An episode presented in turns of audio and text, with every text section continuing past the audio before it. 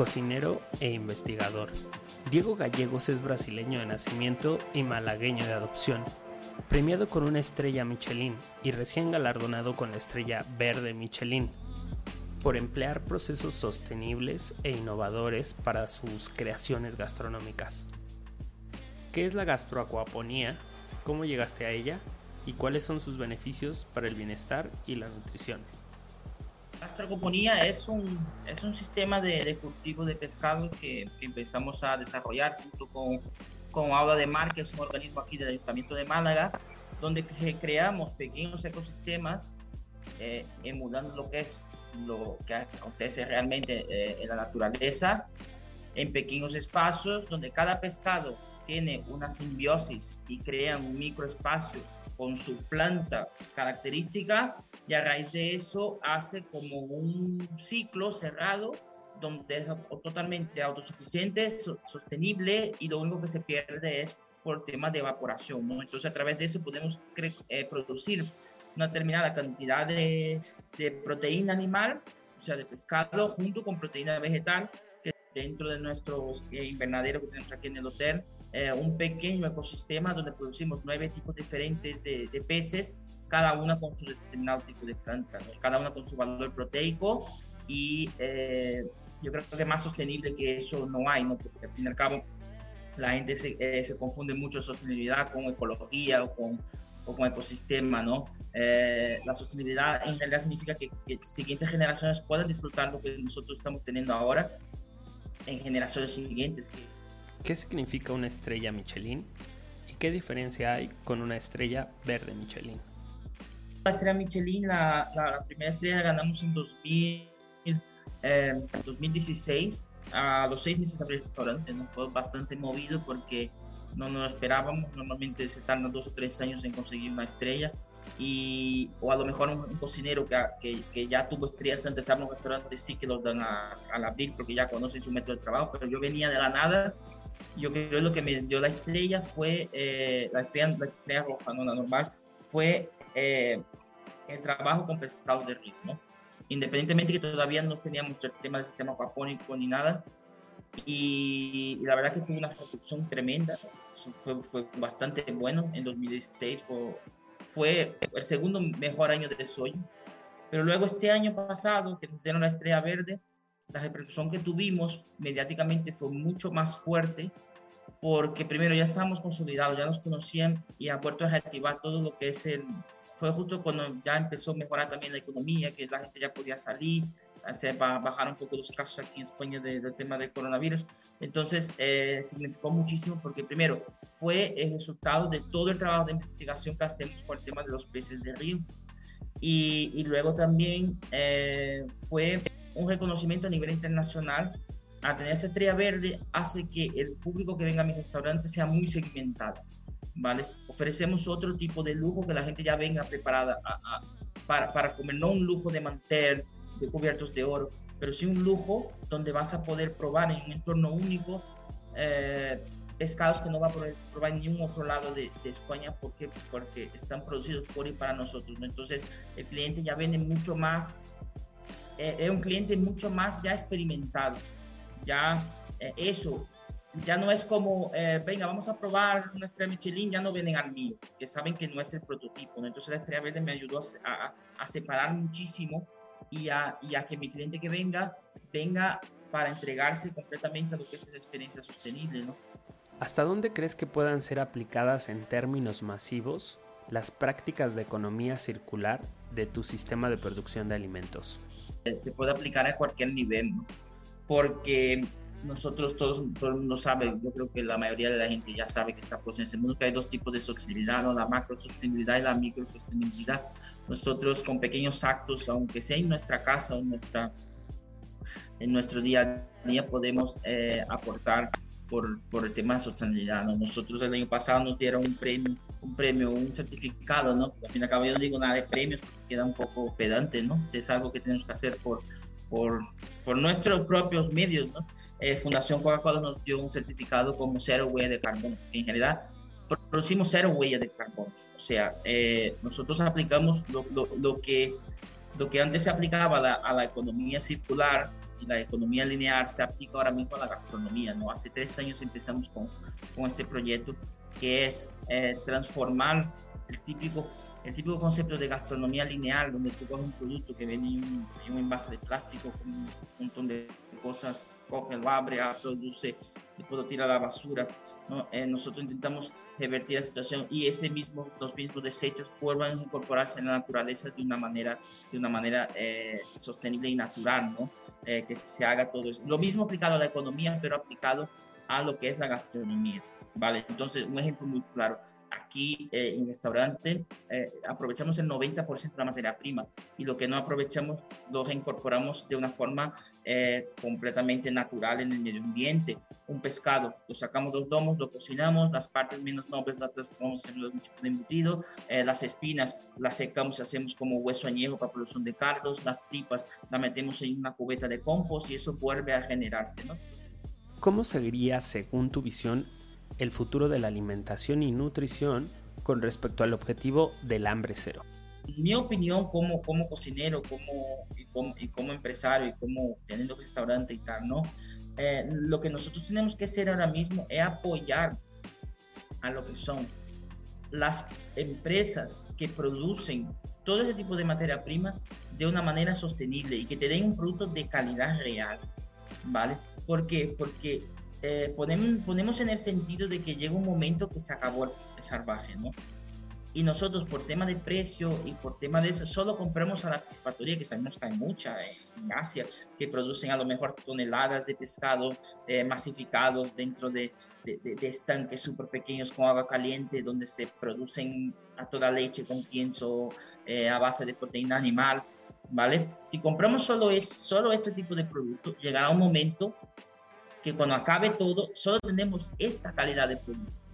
Ese es el gran problema. Lo que nosotros tenemos que hacer es apoyar a las empresas que producen de una manera natural, de una manera sostenible, aunque sea un poco más caro. Yo digo en restaurante, aunque sea un poco eso. ¿Para qué? Para que cuando llegue el momento de colapso, que no haya, tengamos productos de calidad, donde todo el mundo pueda seguir disfrutando de algo lo más parecido a lo salvaje, lo más parecido a lo natural.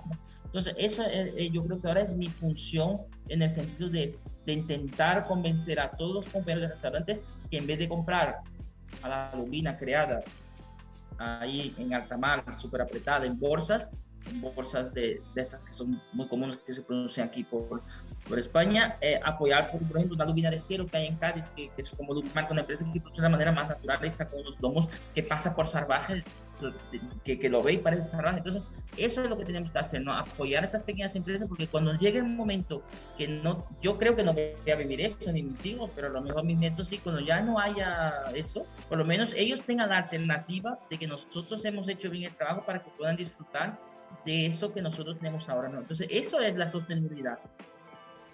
¿Qué te convierte en un agente de cambio? ¿Cualquiera puede serlo? lo convirtió en un agente de cambio fue el punto de inflexión. Ese cuando decidimos solo, eh, porque nosotros en Soyo solo trabajábamos con, con Esturión, o sea, lo que me he hecho conocido aquí en la gastronomía fue hacer un menú solo con Esturión. Sacamos 140 platos en tres años con Esturión, Esturión, Esturión. Entonces, claro, llegó un momento que no podía estirar chicle y fue cuando decidí hacer eh, la, el, eh, el, cambio a la evolución natural, era seguir trabajando con pescados de río. Entonces llegó el momento que tuve esa gran barrera que, que no podía coger pescado salvaje. Tío, estamos en 2000, eran, eran 2019, 2018, y no podía coger un pescado que estaba ahí en el pantano, que había ahí bagre a tope, porque por todo el tema de hidrocarburos, ¿no? Entonces yo me dije, ¿qué pasa aquí? No se puede, tío, entonces no voy a poder crecer como concepto, no voy a poder seguir fue cuando ya decidí, joder, macho, tenemos que hacer algo, porque si no es que llega, llegará un momento que no se debe disfrutar y no se va a poder y no, no sé. Y claro, y, y, veo que mi situación no era solo en España, en otros lados también. Yo llamé a muchos profesionales ahí de Brasil y tal, y la situación está igual, o sea, ahí se puede, hay mucho pescado de río por la cultura de comer pescado de río, pero son todos de agricultura, ya no se puede ir a, por ejemplo, un río que estaba al lado de casa, que era el río Piracicaba, que era muy conocido, a pescar y comer este pez, ¿no? Ponte en el lugar de, de las siguientes personas que van a venir. ¿Qué mundo le vamos a regalar? Nos suena muy, muy activista, muy green, ¿no? Pero yo no soy así, pero la cosa es que eh, ponte en el lugar de, de, de, de, las, de las siguientes generaciones que vienen ¿Y qué leches le vamos a dejar? Al momento que consigamos que la sostenibilidad sea como cuando tú antes, ¿tú te acuerdas cuando no se podía conducir, eh, que daba igual conducir con cinturón, que la gente se sentaba en el coche, iba sin cinturón tal, y ahora tú te sientas y lo metes? Cuando sea algo automático, mecánico, que esté en tu subconsciente, ahí sí vemos que dimos lo que es, hicimos las cosas bien. ¿Cuál es tu filosofía con respecto a la proteína de origen animal? Yo lo que veo que todo el tema de, de, veganos, de, de, ser vegetarianos, son problemas de, países desarrollados. O sea, es un problema que, que pasa donde la gente tiene la opción y, son privilegiados de poder elegir lo que comer, ¿no? Elegir que, que, yo pueda comer, eh, que no voy a comer carne y voy a comer solo soja porque me va a sustituir, ¿no?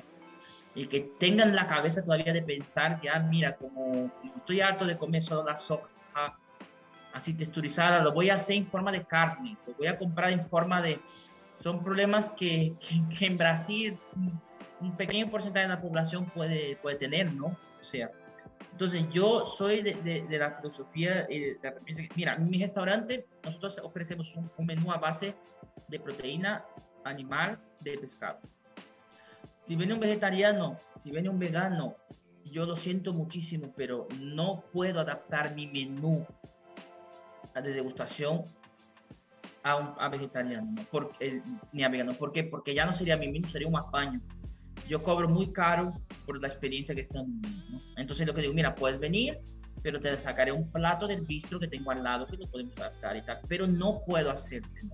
Que tú seas sostenible de una manera medioambiental, puedas eh, aportar un tipo de comida, uh, pueda, pueda elegir lo que quiera comer, pues voy a comprar este alimento porque es mejor. Primero tiene que ser sostenible económicamente, ¿no? O sea, tener un poder adquisitivo donde tú puedas generar, generar y mantenerse durante todo el mes con tu familia, tanto aplicable en una casa como en un restaurante. Eh, llegó un momento que cuando descubrieron que quemar la carne y comerla aportaba algo para el cerebro y hubo una evolución, ¿no? Yo creo que la carne es necesaria, aunque sea un sustitutivo, aunque sea, hay muchos sustitutivos. ¿Cuál es el propósito final de Diego Gallegos en el Día Mundial de la Sostenibilidad Gastronómica? Yo creo que es nuestra obligación, o sea, interiormente yo creo que, es, que, que tengo el deber de devolver a la sociedad lo que a mí me dio la oportunidad de crecer como empresario, como sistema o lo que sea, ¿no? Porque, porque soy un privilegiado de poder hacer lo que me gusta y trabajar en, lo que me gusta. Entonces, eh, nosotros hicimos mucha, mucha labor social que no publicamos y, nada, después Pilar puede pasar un dossier de todo lo que hacemos y tal, con fundaciones donde regalamos sistema aquapónico para que familias donde no tenga proteína, donde no tenga eso, puedan alimentarse, regalamos todo lo que es el, el, saber hacer, el know-how de cómo poder producir y que de enseñarles a tener una, una proteína, proteína activa para comer, alimentar familia O sea, es cosa que hacemos, pero no vamos a ir eh, diciendo, mira qué bueno soy, mira yo quiero que me conozcan por mi cocina, ¿no? La sostenibilidad es diferente, porque no estamos jugando no con el ego del cocinero ni con la empresa, estamos jugando con de verdad lo que es nuestro futuro. Entonces, yo sería muy contento de que compañeros de mi profesión empiecen a incorporar el buen hacer en su sistema de trabajo. Gracias Diego Gallegos por surfear con nosotros en esta ola de sostenibilidad.